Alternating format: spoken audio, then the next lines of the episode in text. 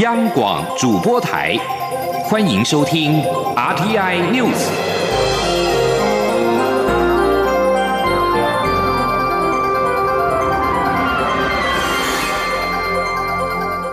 听众朋友您好，欢迎收听这节央广主播台提供给您的 RTI News，我是张顺祥。台湾施打流感疫苗之后，不良事件通报个案激增，其中有四个人死亡，引发民众的恐慌。卫福部长陈时中二十七号晚间亲上火线举行记者会，表示，经过专家判定，这四起死亡案例的死因都是心血管疾病，与疫苗关联性非常低。目前没有任何证据显示疫苗有问题，呼吁民众不用过度的恐慌，还是可以安心施打疫苗。央广记者刘品熙的采访报道。截至二十七号，国内流感疫苗接种不良事件通报共七十六件，属于严重不良反应有二十五件，其中九人延长住院危及生命，还有四例死亡案件，死因跟心血管疾病有关。但通报案例激增，加上韩国近来也有许多接种流感疫苗后死亡的案例，引发民众恐慌。卫福部长陈时中二十七号晚间临时举行记者会，他表示，民众听到不良事件通报，就以为跟疫苗直接有关，但只要施打疫苗后发生的任何状况都可以通报，主要是为了研判、事先预警。他强调，不良事件跟副作用两者完全不同。他并指出，这四起死亡个案的死因都是常见的心血管疾病，经过专家认定，与疫苗的关联性非常低。加上目前不良事件的通报比例跟往年相比，并没有异常增高，没有任何证据显示疫苗有问题，因此决定继续施打，呼吁民众不用过度恐慌。他说：“全世界现在都在打，好，但是并没有这种不良事件的通报特别的一个异常情况，除了韩国。那韩国他们自己当然不会拿自己的国民的哈生命开玩笑。”好，虽然他有一个不良的通报的死亡的案例，哦，是五十九例，但是他们也经过相关的一些研判，所以他们也不停。好，那新加坡可能是预警性的停，全世界大概只有目前来讲，大概只有新加坡停。那我们这边我刚才讲过，说没有一些特别的证据显示，好是疫苗本身有了问题。好，那所以我们这边大概也先决决定，我们继续的去施打。台中一名男子接种流感疫苗后，确诊罕见的急性周边神经病变 （GBS） 格林巴利症后群。目前仍在加护病房治疗。疫情指挥中心专家咨询小组召集人张尚纯说：“目前仍无法判定这名个案的病况是否跟疫苗有关。”他并指出，根据学理，施打流感疫苗，每十万人口一年中会出现一到两例 GBS 个案。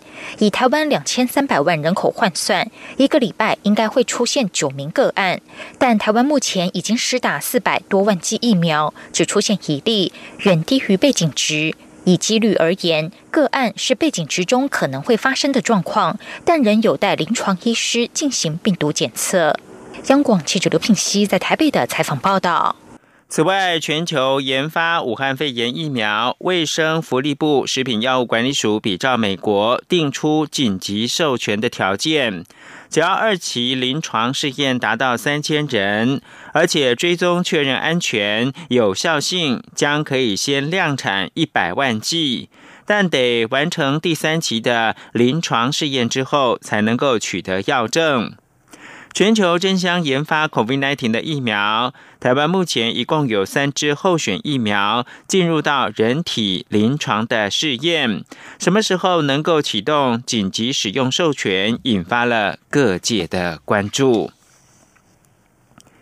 此外，国立交通大学生物科技学系的团队在二十七号是发表了一款专为 COVID-19 防疫检测系统应用的组合式电晶片平台，只需要一滴指尖血。五分钟之后就可以判断这个人的新冠病毒核酸抗原和抗体的数值，并且可以依照相关定量的数据分析出现阶段的感染程度，排除肉眼没有办法判断的胃阳、胃阴检测结果，有助于精准治疗。预计在明年可以进入到量产上市阶段。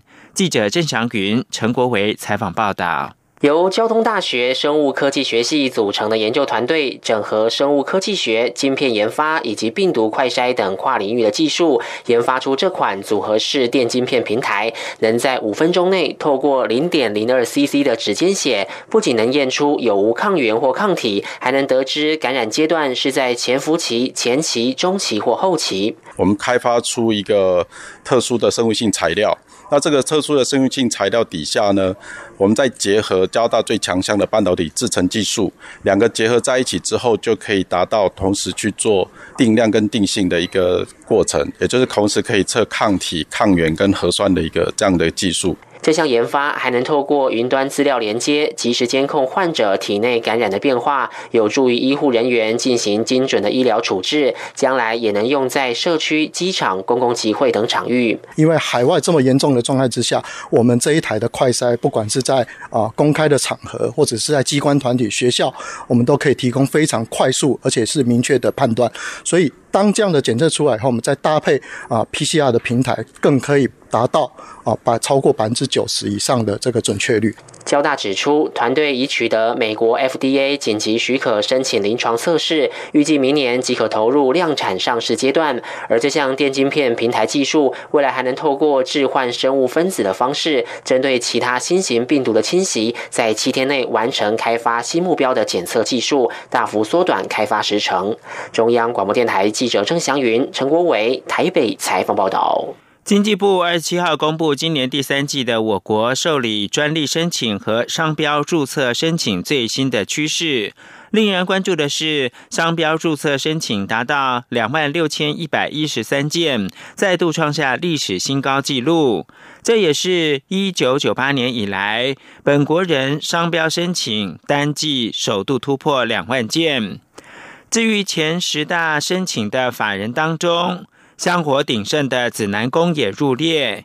经济部表示，主要是紫南宫申请很多妈祖像的商标注册。请听记者陈立信宏报道。南投县主山镇紫南宫主要供奉土地公及土地婆，庙宇建立于清朝乾隆十年，也就是西元一七四五年，迄今已经有两百七十五年历史。紫南宫的钱木发财金和开运金鸡，更是许多信众每年积极求取，以供来年顺利发财的象征品。紫南宫相关周边商品也不少。今年重阳节还特地准备新台币一万元红包、一条玉佩项链，以及利用土地公、土地婆身上的金牌重金打造的一钱金戒指，致赠镇内十三位百岁人瑞。由于紫南宫的周边商品相当多，因此根据经济部的统计，第三季本国商标注册申请案件中，前十大法人紫南宫也入列，申请件数达到四十五件。经济部智慧局局长洪淑敏说。然后第九名是指南宫，就是庄秋安哦，他就是竹南的指南宫啊，他是申请很多那个妈祖像的那个部分，因为现在其实庙宇很多都会申请一些周边产品啊的那个商标。商标注册占第一的则是统一企业，达到两百一十四件。至于从类别来看，第一名的则是广告和企业经营，当中也包括电子商务、虚拟线上贩售等，申请案件达到三千多件。另外排名第四位的则是药品类相关，包括口罩、消毒液等，成长幅度达到四成，幅度最大，共有一千六百多件。经济部分析，此举也反映了疫情状况，因此注册相关商标的件数也跟着。暴增。另外，在发明专利申请人中，台积电及高通分居本国人及外国人之首，且我国中小企业发明申请件数已经连续实际呈现正成长，表现突出。中央广播电台记者陈林信鸿报道。恭喜防疫做得好，马友友大地之歌全球首演在台湾。大提琴家马友友将在十一月在台湾带来五场的演出。行前特别录制影片，用中文表示：“恭喜台湾防疫做得好。”这是他自三月底以来首度有机会现场音乐会演出。马友友说：“你好，台湾，大家好，我是马友友，我等不及和。”钢琴家 Catherine Stott 十一月能够回到台湾表演，这是我们啊从三月里第一次能够为听众一起能够合作，能够开音乐会，所以我们等不及能够表演给你们听。我们最近几个月，因为大家世界的健康现在都是很大的问题，恭喜台湾做的那么好啊，我们。录了好多的这个歌，是希望能够给听众啊达到一种的安慰，所以我们这个 Songs of Comfort and Hope 啊，十二月大概会出来，就是我们现在能够来到台湾，能够啊表演给你们听，希望你们会喜欢，所以等不及十一月能够看到你们大家。马友友预计十一月二号搭乘私人专机抵达台湾，九号结束隔离，十号在台北流行音乐中心举行全球巴哈计划在台北演出，之后将与钢琴家凯瑟琳史托特合作《大地之歌》五场的北中南巡回的音乐会。国际新闻。泰王拉玛十世常年旅居德国，过着奢华的生活，引起泰国人民高度不满，成为反政府抗议的导火线之一。德国外长马斯二十六号罕见语气警告泰国，对泰王在德国的举止感到不耐，称若违法有后果。泰国曼谷街头最近天天出现了示威，要求王室改革跟总理下台。常年旅居德国，在慕尼黑近郊斯坦伯格湖畔拥有一座豪华别墅的泰王拉玛十世瓦吉拉隆功，更加激起抗议群众的怒火。传播花边新闻的德国《画报》报道。在德国享受外交待遇的泰王瓦吉拉隆功，经常穿着类似胸罩的小背心购物、游山玩水，过着奢华的生活。泰王因此给人任性跟不顾人民安危的印象，侮辱跟冒犯王室在泰国是重罪。民众大多敢怒不敢言。不过，随着示威持续的扩大，泰王的行为也逐渐引起德国政府的不耐。一位国会议员本月初质询时表示：“为何德国政府要继续容忍这样的违法行为？”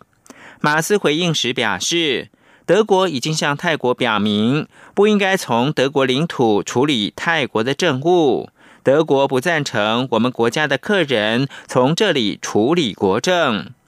马斯二十六号在柏林记者会上更直言警告泰国：德国很清楚泰国王室的举止，在我们眼中，如果有违法，将马上会有后果。德国大报《南德日报》分析，一国元首长期在外国行使职权，有违反国际法的嫌疑。何况外国人在德国也必须遵守德国的法律，因此德国才打破外交惯例，直言警告泰王，无法忍受他在德国的行为。不过，在泰国支持王室的上千名黄山军，二十七号在曼谷街头游行，力挺泰王瓦吉拉隆功。黄山军游行的地点跟二十六号要求王室改革的数千名反政府的示威人士聚集的地点相当的接近。五十七岁的塔恰蓬在黄山军曼谷市中心市乐园，也就是伦皮尼公园的聚集地，告诉记者说：“虽然我在政治上保持中立，但是当王室遭受侵犯的时候，我不能够忍受。”中央广播电台。是阳光，像台湾之光穿透世界之窗；是阳光，像神鹰翅膀环绕地球飞翔。现在是台湾时间清晨六点四十四分，又过了四十秒。我是张顺祥，继续提供新闻。美国的大选将届，专家表示，中共相关的假账号早已经加强活动。最新一期《新闻周刊》则以“习近平密谋颠覆美国六百个担心中国的理由”为封面标题，说明中共野心不只是影响大选的结果。在历经四个月的调查，访问二十多名分析家、政府官员跟美中事务专家之后。新闻周刊二十七号在网络上刊出了独家报道，标题是“野心超越大选，全美六百个中共相关团体致力发挥影响力”。作者是德国外交政策协会资深研究员狄宇飞。报道指出，今年夏天，Twitter 跟其他社群媒体平台出现了一些网友热衷批评美国的政治和社会。乍看之下，这些内容与一般的推文并无二致，但偶尔冒出的中文字露出了马脚。原来这些网友是机器人或水军，背后藏镜人是与中国有关的团体。澳洲战略政策研究所国际网络政策中心今夏曾分析数千篇类似推特和脸书贴文。该中心形容这项计划是华语行为人发起的跨平台非事实活动，而且大体上与中华人民共和国诋毁美国的声誉政治目标一致。然而，这些多半源自中国的活动，与俄罗斯二零一六年干预美国大选、支持日后成为总统的川普很不一样，似乎没有明显的偏好单一候选人。不过，《新闻周刊》也指出，虽说中国对美国大选的活动聚焦于过程而非结果，美国情报官员仍认为，北京其实还是偏好拜登。各中缘由可能是拜登比起川普容易预测。此外，拜登阵营纳入前总统奥巴马政府的许多官员，而当年。中国在世界舞台上大展身手，没遭遇太大阻力。中国可能比较偏好与民主党人打交道。美国政府知会美国国会发出对台湾鱼叉飞弹海岸防卫系统的军售通知。总统府发言人张敦台二十七号表示。这是继上周的三项军售案之后，美国政府对我国再度提供重要的防卫性武器。我国政府再次表达诚挚感谢，充分展现美国政府对协助台湾强化自我防卫能量的高度重视。外交部则表示，这是美国总统川普任内第九度，今年第四度对台军售。充分展现美国政府对台湾国防需求的高度重视，并且已经逐步落实到对台军售的常态机制化。我方由衷感谢美国持续以具体行动履行《台湾关系法》以及对台六项保证的对我安全承诺。国防部表示，这批价值二十三亿七千万美元的防御性武器。是考量整体威胁情势变化，满足我方军事战略以及防卫需求，建构可视防卫战力，以坚强的国防实力维护台海区域的和平稳定。外界则关注政府的预算是否足够应应。主计总处主计长朱泽民表示，军售预算有些已经编入到年度预算。有些会是签约的情况，分年度编列，预算来源足够支应。他也表示，到今年九月底，特别预算举债一千八百二十八亿元，而中央政府总预算没有举债。外界所说会超过举债上限的说法，并非事实。王维婷的报道。美国二十一号宣布授予台湾海马式多管火箭系统、增程型距外陆攻飞弹、F 十六新式征兆夹舱等军售项目后，二十七号再次宣布对台军售，将授予台湾一百枚鱼叉反舰飞弹。美方七天内两度宣布对台军售，总金额已经超过新台币一千亿元。美国接连宣布对台军售，外界关注我国财政是否能够支应。主计总处主计长朱泽明二十七号受访时表示，有些军售案的经费已经编入年度预算，有些则是要看签约的情况分年度编列。他表示，整体预算经费足够。朱泽明说。一段来源就是我们的所谓的说，呃，税扣收入啦，的国营事业的盈余啦，啊啊啊，以及那个所谓的那个呃其他的一些收入的，就是既有的税入里面，我们去支援。那个一千亿哈，是是分好几年，啊，就就像战机采购预算，它虽然是两千六百亿，它是分六年。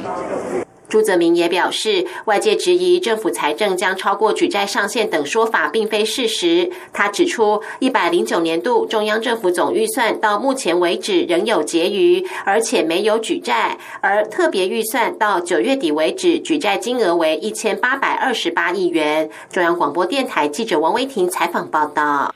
出口商抛汇，再加上亚洲货币走阳，替新台币助攻。二十七号盘中升破了二十八点六元，不过中央银行尾盘进场调节，没收部分的升幅。新台币对美元收盘在二十八点八七二元，升值了三分，但仍然是创下近九年三个月的新高纪录。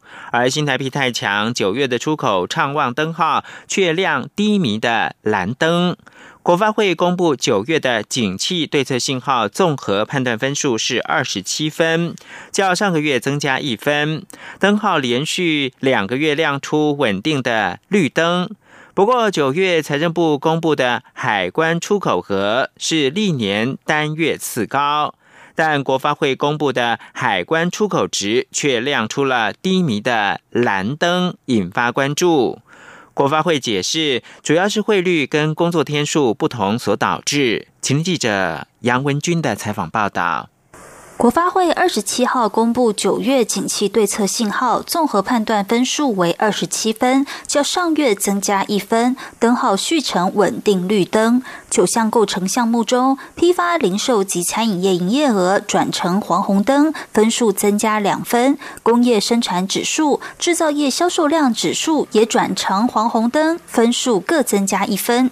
不过，股价指数、海关出口值、机械及电机设备进口值都变灯，分数各减少一分，其余三项灯号不变。值得注意的是，九月财政部公布的海关出口额为历年单月次高，年增达百分之九点四，但国发会公布的海关出口值却亮出低迷蓝灯，增幅变成负百分之三，引发关注。国发会解释，主要是财政部公布的出口金额是以美元计价，但国发会是用台币计价，加上今年九月工作天数较去年多三天，所以经过计调后才会出现落差。若观察实质海关出口值表现是还不错。国发会经济发展处处长吴明慧说：“然后一些新兴的一些像手持装置，它相关的一些需求，其实事实上我们的出口表现其实都是。”慢慢在好转，可是就是因为汇率的这个因素，所以这一次变成蓝灯。那至于进口的部分，我觉得基情是一个因素，然后还有汇率也是一个因素。国发会也指出，领先指标已连续六个月上升，累积升幅达百分之七点三五；同时指标连续四个月上升，升幅达百分之三点四，反映国内经济逐渐趋稳。中央广播电台记者杨文君台北采访报道。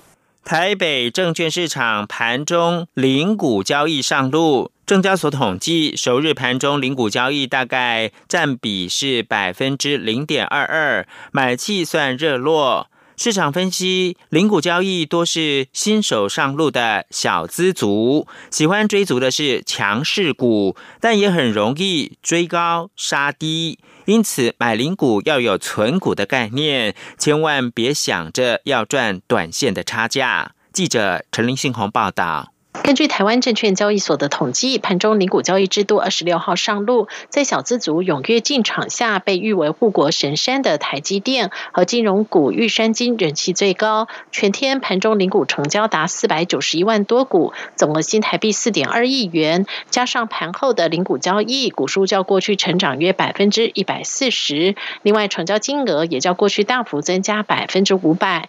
不过，市场也发现，盘中零股交易虽然有助于活络市场，但不少新手上路的小资族却有个迷思。毕竟，零股交易是为让买不起高股价的小资族能够参与，但仍得要有分批进场存股的概念，最忌追高杀低。启发投顾副总李永年说。那这种小资族，他们去追逐强势股是一个一个惯性吧？新手投资人的习惯嘛，就是追高杀低嘛。除了别跟着追高，由于买零股的价位通常会比买整股还要高，分析师也建议千万别想赚短价差，否则手续费再加上正交税，很难短线进出获利。分析师许博杰说。哦，除非有一些这个中小型的券商哦，能够再调降这个手续费的这个优惠。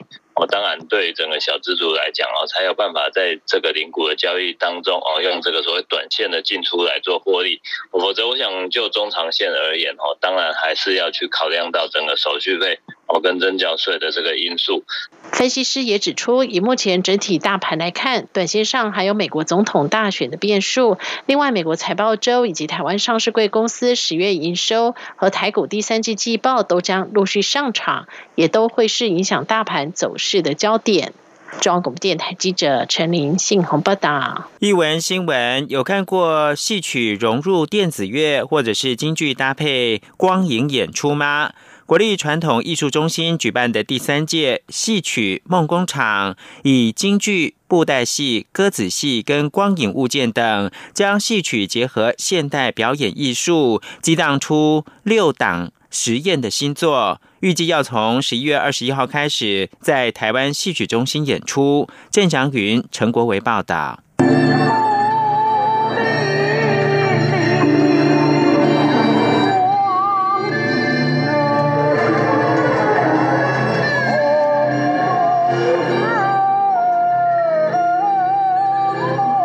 今年的戏曲梦工厂选出六个剧团，带来实验性的创新演出，有大胆挑战让京剧与光影互动，增添视觉感；也有尝试将杨牧的现代诗语言融入全新的戏曲唱段，并要电子乐找昆曲做朋友。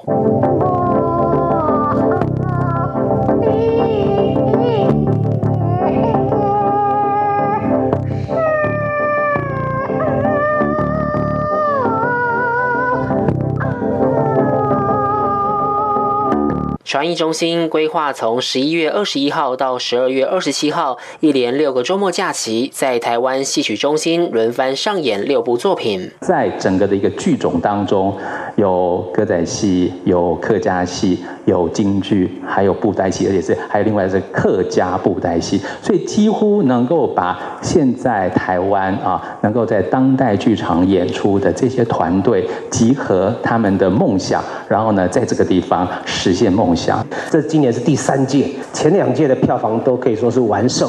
那今年到目前为止还有一个月，那现在票房已经到达八成。那在十一月的下旬，连续六个礼拜就在我们的小表演厅会演出。先生，请问你要点什么？如果你没有真的想要点什么的话，可以去旁边排队吗？后面还有人在等。我也不知道。司机，不好意思，这个我们要下车，请等我们下车。不好意思。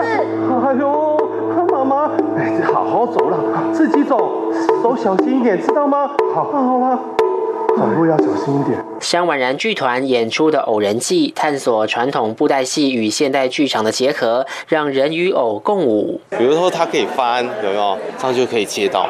所以我觉得这些偶的魅力，它我我就想说，在这小小舞台，让比较年轻的，甚至没有接触过布袋戏的人去看，因为我觉得真的要往往下去扎根，观众才会知道。跨界玩创意，戏曲梦工厂希望在不偏离传统戏曲美学之下，让现代剧团和传统剧团都有机会突破框架，创造更多不一样的演出。